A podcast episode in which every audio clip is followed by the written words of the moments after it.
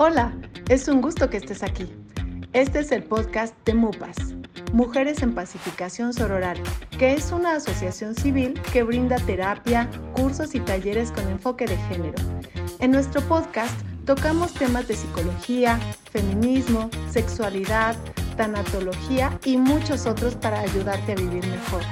Recuerda que siempre puedes acercarte a la asociación para recibir ayuda o ser parte de nuestros cursos o talleres. Búscanos en redes sociales como MUPAS.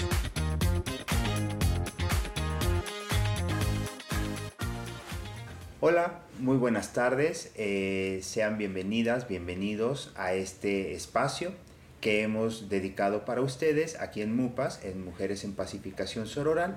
Eh, le doy la bienvenida a mi compañera Verónica, con quien hemos estado tratando un tema bien interesante. Eh, que es el de las tías que no saben hacer tamales.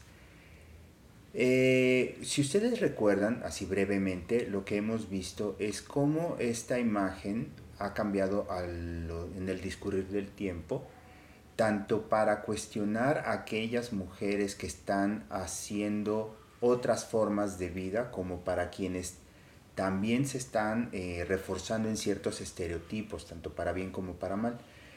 Entonces, eh, como ustedes recordarán, mi compañera Verónica Corona ha estado también explorando eh, durante estas eh, emisiones pues la imagen y hemos estado poniendo sobre la mesa pequeñas dosis para reflexionar. Entonces, Vero, hoy vamos a hacer el cierre de este tema, que no de los blogs, pero ¿qué quisieras comentar, por favor?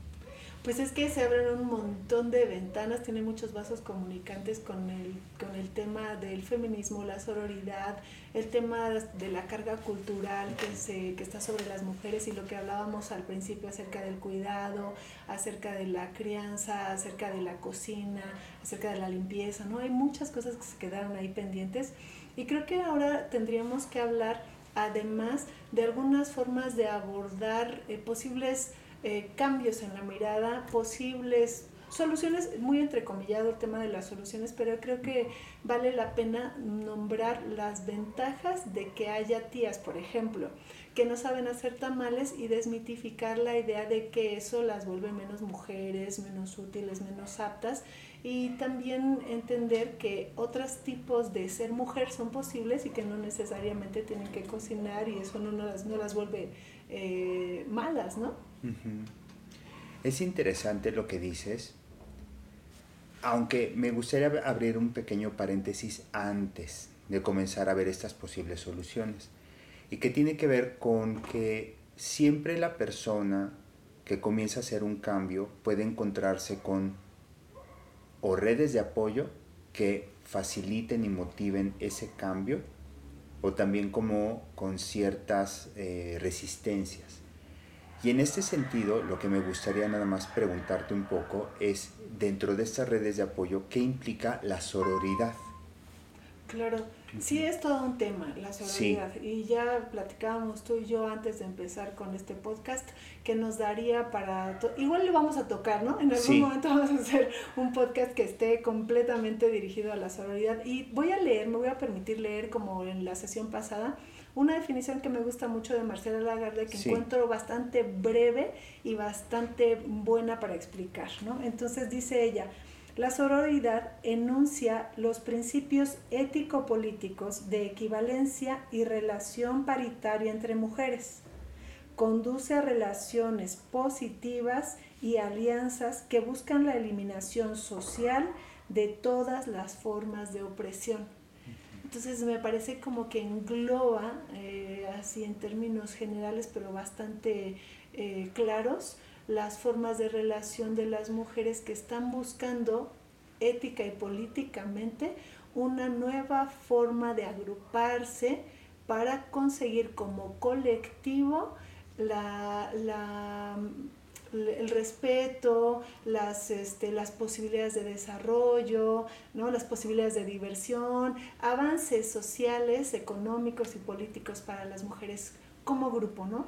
Que el problema no, no radica ahí, la definición es bastante buena, el problema radica en que las mujeres también tenemos, las relaciones entre mujeres también tienen bastantes conflictos que normalmente también se notan entre, en, el lenguaje cotidiano, ¿no? También nos dicen que mujeres juntas ni difuntas, que la mujer es la peor enemiga de la mujer y una serie de mandatos también que, como decía en la sesión pasada, nos dividen. Entonces son dos criterios que se oponen, pero la sororidad, estrictamente hablando, pues sí es un pacto entre mujeres. Y en ese sentido, ¿cómo es que estas tías que están digamos así, transitando por otras formas, se beneficiarían de este espacio de sororidad.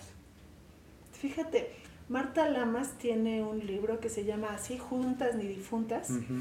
Y en ese libro ella habla de dos formas de relación entre hombres y entre mujeres. Marta Lamas explica que los hombres utilizan la competencia para poder eh, luchar por ciertos espacios de cualquier índole. Entonces dice que la competencia se caracteriza porque está regulada, se caracteriza porque en ella se, lucha a partir de las mejores cualidades o se demuestran las mejores cualidades o virtudes de cada uno de los contrincantes para obtener, y es reconocida para obtener algo, ¿no? Y que las, entre las mujeres, dice, no hay competencia, porque las mujeres no reconocemos que estamos compitiendo con otra. Yo competir con esa, no como crees, yo, o sea, no, nunca, no, ni en sueños, no, yo no, yo no tengo celos, yo no le tengo envidias. Entonces, entre las mujeres, dice Marta Lamas, hay rivalidad. Y la rivalidad, a diferencia de la competencia, primero no es reconocida, por lo tanto no está nombrada y tampoco tampoco está regulada. ¿No? Y tampoco está basada en las mejores cualidades de cada sujeto, de cada persona que está rivalizando, sino al contrario, en los defectos de la otra. La rivalidad hace que yo trate de hacer que tus defectos eh, salgan a la luz para que entonces yo quede como la buena, como la santa, como la mejor, la más capacitada, la más apta, ¿no? Entonces, nunca competí contigo, nuestra rivalidad se dio en otros términos y entonces no es que gane la mejor, sino la más mala. Esas son las cosas que no nos sirven y la sororidad como pacto tendría que ser la posibilidad de nombrar estas situaciones, aprender a identificarla, a gestionar la cuestión de rivalidad, normarla, regularla como competencia para entonces poder conseguir a lo mejor juntas o a lo mejor por separado que una persona vaya ganando con el respeto de la otra, que una persona ascienda, una mujer ascienda con la, no la anuencia, sino incluso con la sororidad y la solidaridad de las que le rodean, tomando en cuenta que una puede subir en algún momento y que después esto también puede beneficiar a las que le quedan como subalternas. Es todo un trabajo, todo un trabajo. En el libro que mencionaba la semana pasada de Agridulce, estas dos autoras, Susie Orbach y Louise Eichenbaum, mencionan cómo es que a las mujeres nos cuesta mucho trabajo tener jefas mujeres. Ellas dicen, es muy fácil que tengamos las mujeres jefes hombres. Somos amables, atentas, solícitas, estamos pendientes de sus necesidades, incluso de sus alimentos, ¿no? Al jefe hay que llevarle el café, hay que recordarle el desayuno y que se tome la medicina, ¿no? Pero si tenemos una jefa mujer, sobre todo si esta jefa es alguien que fue primero un, par, estuvo en nuestro mismo nivel y de repente una asciende, entonces las mujeres entramos en cólera, hay mucho enojo, mucha envidia, mucha rivalidad y por supuesto una suerte de exclusión que a veces es muy marcada y la que sube lo vive con una inmensa soledad. Si hubiera un pacto sororal, esta que queda arriba no tendría necesidad de vivirlo sola, sino que tendría con quien compartir ese éxito y ayudar a, las demás a tener mejores condiciones de trabajo como jefa. Y las que están abajo podrían cooperar también con esta que quedó arriba para que entregue a tiempo, para que no tenga que hacer trabajo extra, para que no esté de malas, para que la comunicación bidireccional entre una jerarquía y otra pudiera estar al servicio de todas. Sí. ¿Sabes? Pero eso es algo en lo que hay que trabajar mucho, porque el pacto sororo tiene que identificarse o desidentificarse del mandato eh, hegemónico del patriarcado en el cual el que queda arriba siempre pisotea al que queda abajo. Eso es, eso es muy machista, ¿no?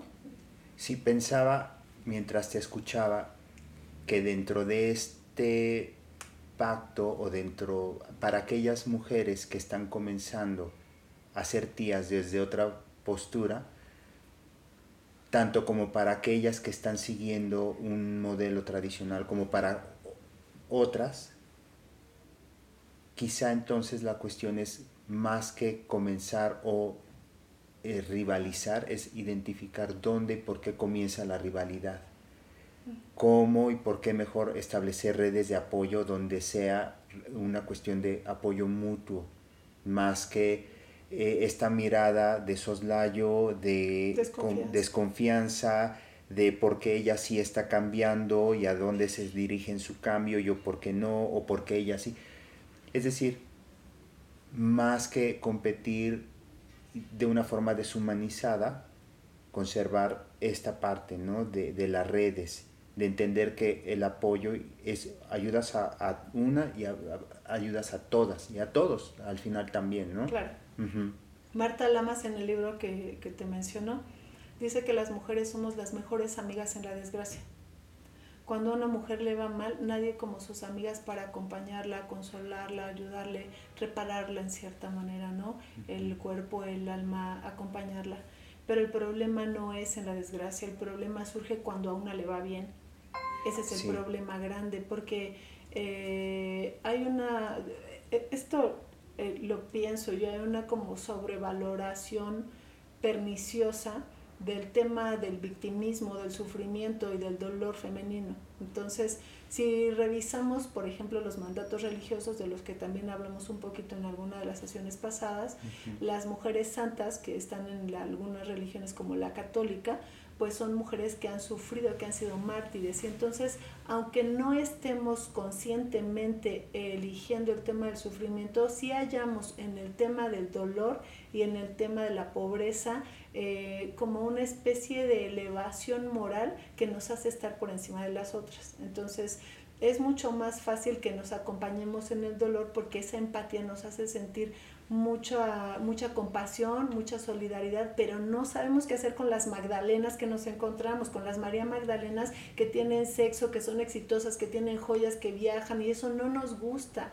No nos gusta porque no lo analizamos.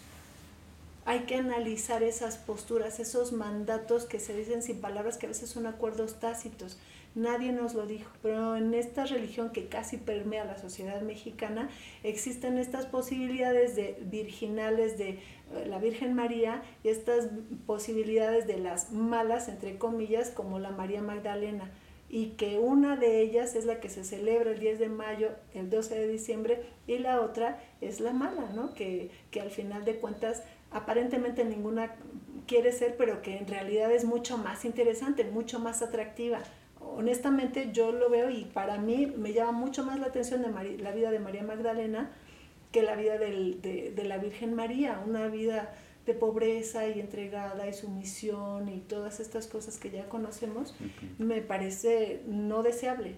Ya hablaba también de la, la abnegación como virtud loca de la que hablaba Rosario Castellanos, ¿no?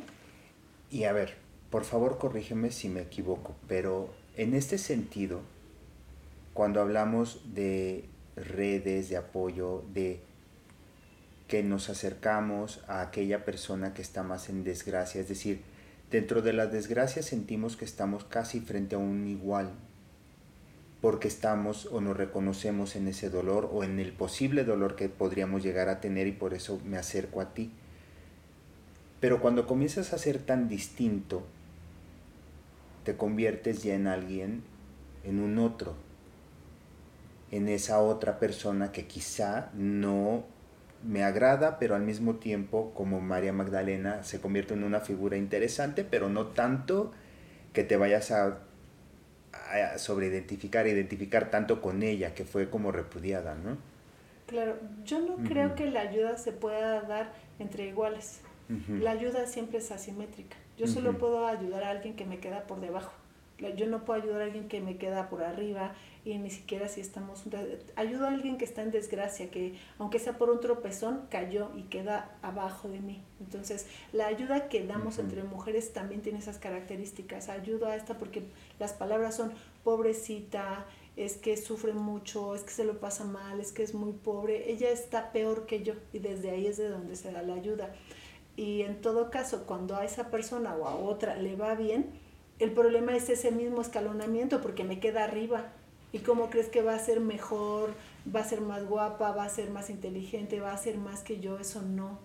Pero en ese sentido, ¿cómo mediar entre la distancia que hay entre tú y yo, o entre mujeres, que no te convierte en alguien como para ser descalificada por ser una tía distinta? Es decir, reconozco que eres alguien distinto, pero tu diferencia no, no me va a hacer o no debería de hacerme sentir como alguien tan ajeno que te califico, que te saco, ¿sí? Es que ese pacto sororal es, es la base.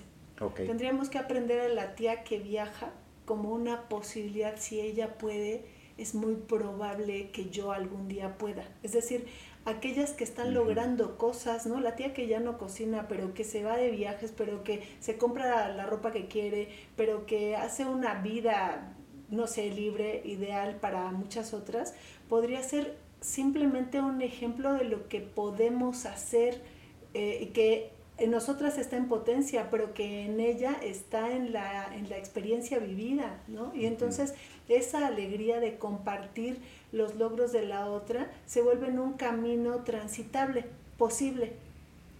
A lo mejor habrá que diseñar, rediseñar la forma de llegar a ese lugar o a lo mejor entender que ese no es mi camino, que yo quiero hacer otra cosa, pero a lo mejor quiero hacer tamales y quiero hacer una fábrica de tamales y quiero poner una cadena de restaurantes de tamales, no está mal pero sé que ser la tía que tiene estas otras posibilidades de experiencia vital más gozosa debería ser la base.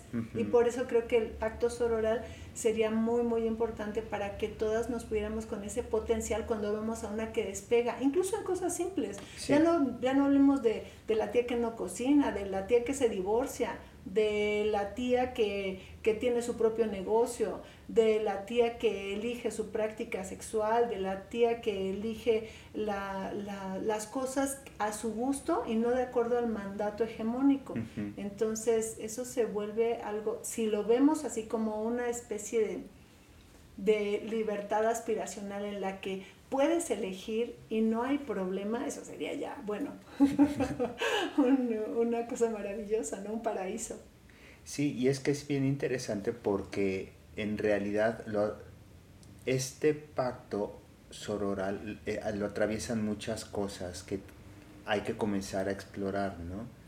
Eh, y bueno, en ese sentido, nosotros aquí en MUPAS eh, ofrecemos como estos espacios de reflexión, los eh, talleres, los espacios terapéuticos y ya que estamos hablando de MUPAS, les recordamos los medios de contacto por si tienen comentarios, sugerencias de temas, eh, porque eso también nos ayuda mucho a nosotros.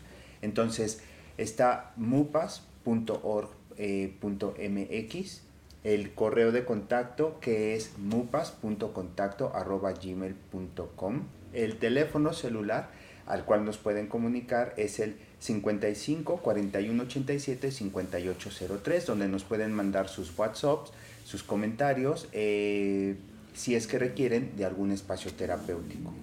Sí, claro, porque esta forma de cambiar la mentalidad no se da de forma autónoma o no necesariamente, porque las interacciones, como decía en la sesión pasada, las interacciones que tenemos con las otras mujeres, incluso con los hombres, pues por ahora estamos hablando del tema de las tías, eh, son definidas en etapas muy tempranas de la vida, en nuestras interacciones con la mamá, como estaba eh, leyendo, o con nuestra, nuestro cuidador, eh, ya sea mamá o una persona sustituta.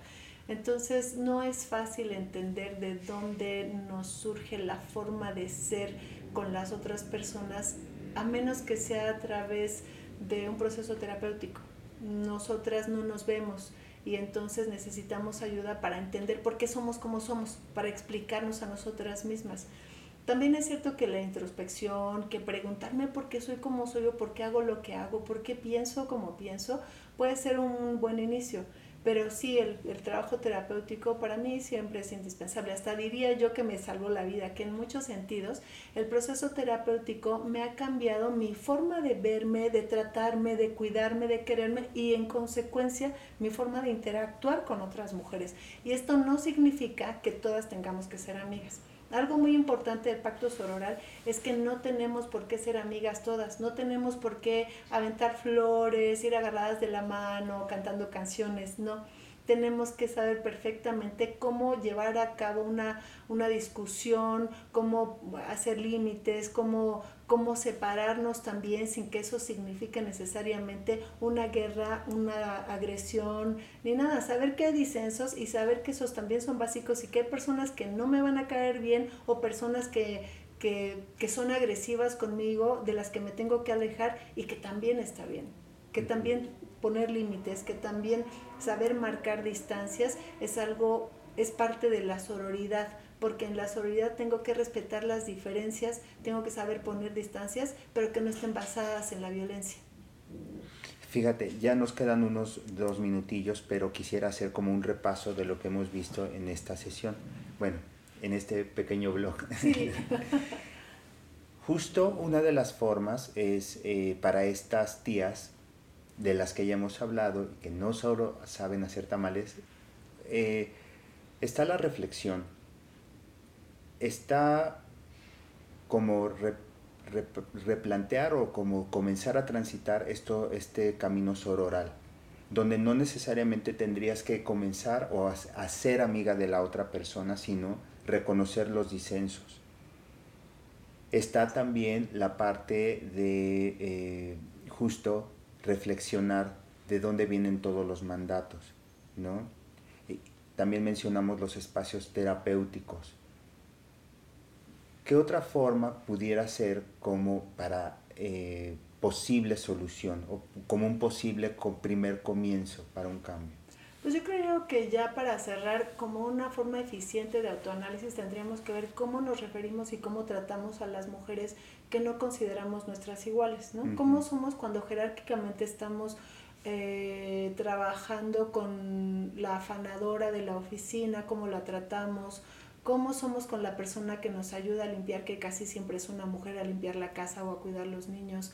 Verdaderamente somos solorales con las mujeres que vemos como indigentes o como indígenas en la calle que consideramos que, que, nos quedan por debajo, ¿realmente lo consideramos así? ¿Cómo las tratamos? ¿Cómo somos con las mujeres que no consideramos nuestras iguales? Creo que es un buen punto de reflexión que, reflexión que podemos llevar a cabo todas, todos, todos. que en realidad deberíamos observarnos todo el tiempo, pero como hablando de este pacto social podría ser una muy buena idea analizarme cómo soy incluso con mis crianzas, cómo soy con, con mis hijas mujeres, cómo soy con mis hijos varones, analizar un poco mi comportamiento para poder darme cuenta en qué medida estoy sosteniendo una opresión que no me gusta y estoy tratando mal a otras mujeres como no me gusta que me traten a mí.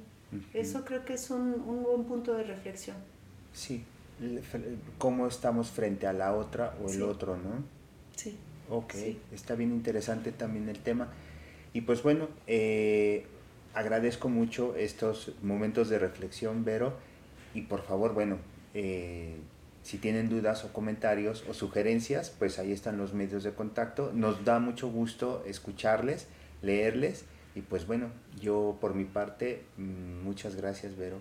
Sí, leerles, acérquense a nuestro, nuestra página, a nuestra página web y ha sido un gusto compartir con ustedes. Mi nombre es Verónica Corona, Mario Santiago, esto es MUPAS, muchas gracias.